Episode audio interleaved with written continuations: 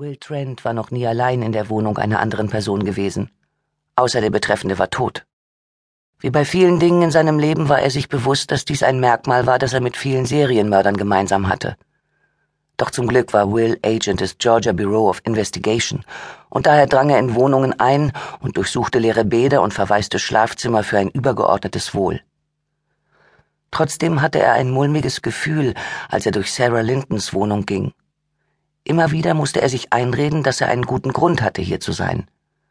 Sarah hatte ihn gebeten, die Hunde zu füttern und auszuführen, weil sie im Krankenhaus eine Zusatzschicht übernommen hatte. Und auch abgesehen davon waren sie kaum als Fremde zu bezeichnen.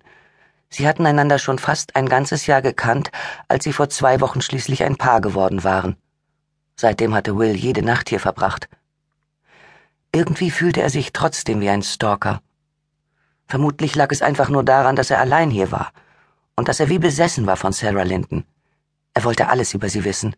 Er wollte ihre Bücher aufschlagen und sich durch ihre iTunes-Sammlung klicken, doch er gab diesen Impulsen nicht nach.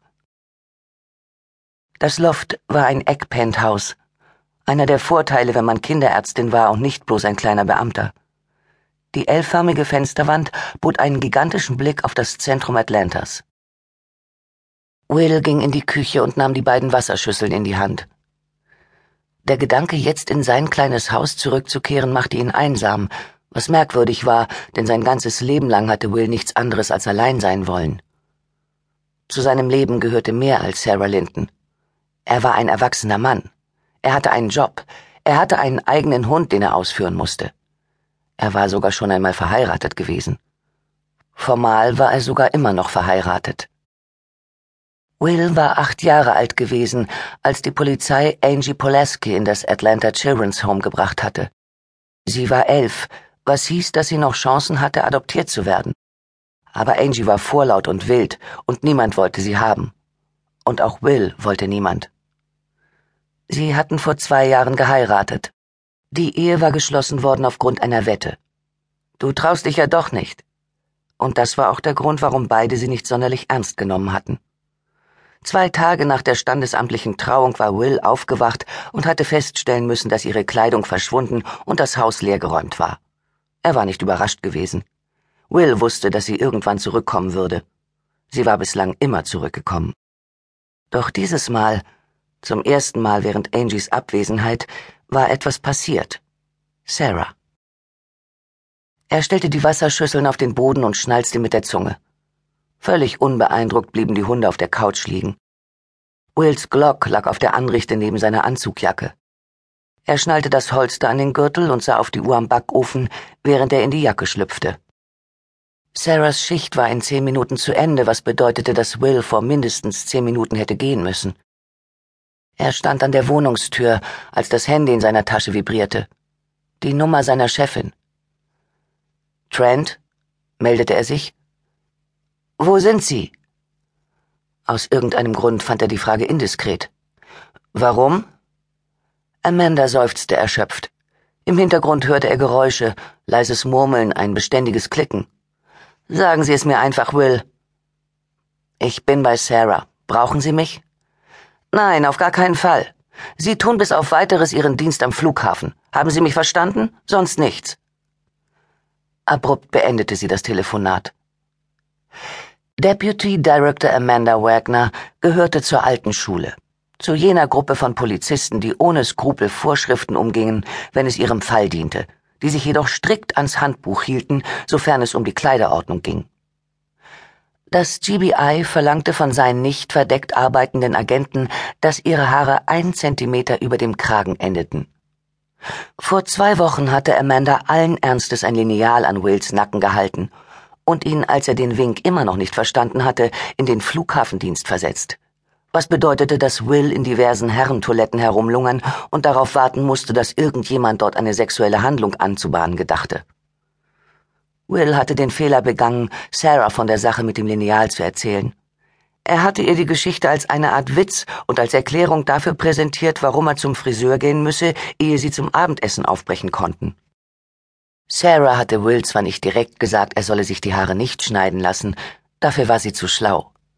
Sie hatte ihm lediglich gesagt, sie möge seine Haare, wie sie zu der Zeit waren. Und dann hatte sie vorgeschlagen, anstelle des Friseurbesuchs ins Bett zu gehen und etwas so Schmutziges zu tun, dass Will einen Augenblick hysterischer Blindheit durchlebt hatte. Und nun musste Will sich also darauf einstellen, für den Rest seiner Karriere in den Herrentoiletten des größten Passagierflughafens der Welt unter Kabinentüren hindurchzuspähen. Aber das erklärte nicht, warum Amanda ihn gerade heute und in diesem Moment hatte aufspüren wollen. Oder die Geräusche der Menschenmenge im Hintergrund oder das vertraute Klicken. Will kehrte ins Wohnzimmer zurück. Er griff zur Fernbedienung und schaltete den Fernseher an. Er suchte den Lokalsender.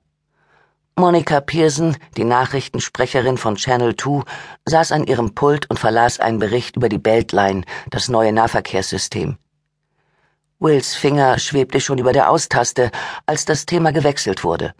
Eine Eilmeldung. Über Pearsons Schulter wurde das Foto einer jungen Frau eingeblendet. Will stellte den Apparat lauter, als zu einer Live-Pressekonferenz geschaltet wurde. Amanda Wagner stand auf einem hölzernen Podium, vor ihr eine Handvoll Mikrofone. Sie wartete, bis es still im Saal wurde.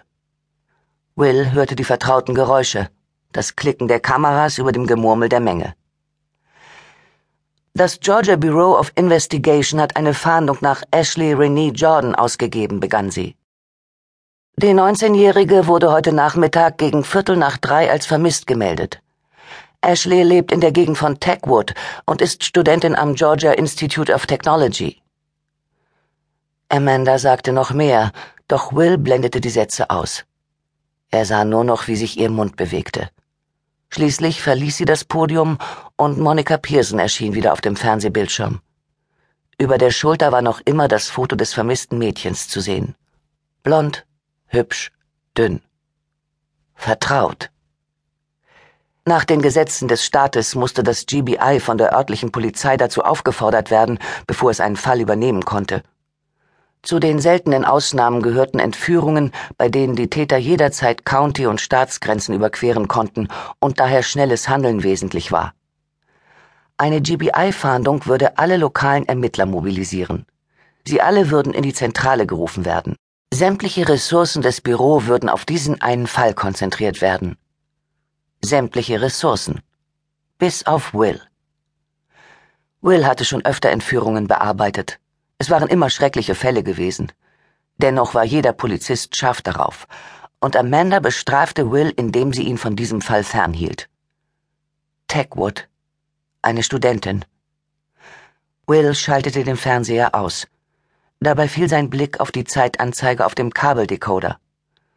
Sarahs Schicht war seit zwölf Minuten zu Ende. Scheiße. Er ging zur Wohnungstür. Er wollte nur noch weg, damit Sarah nicht dachte, er hätte sehnsüchtig auf sie gewartet.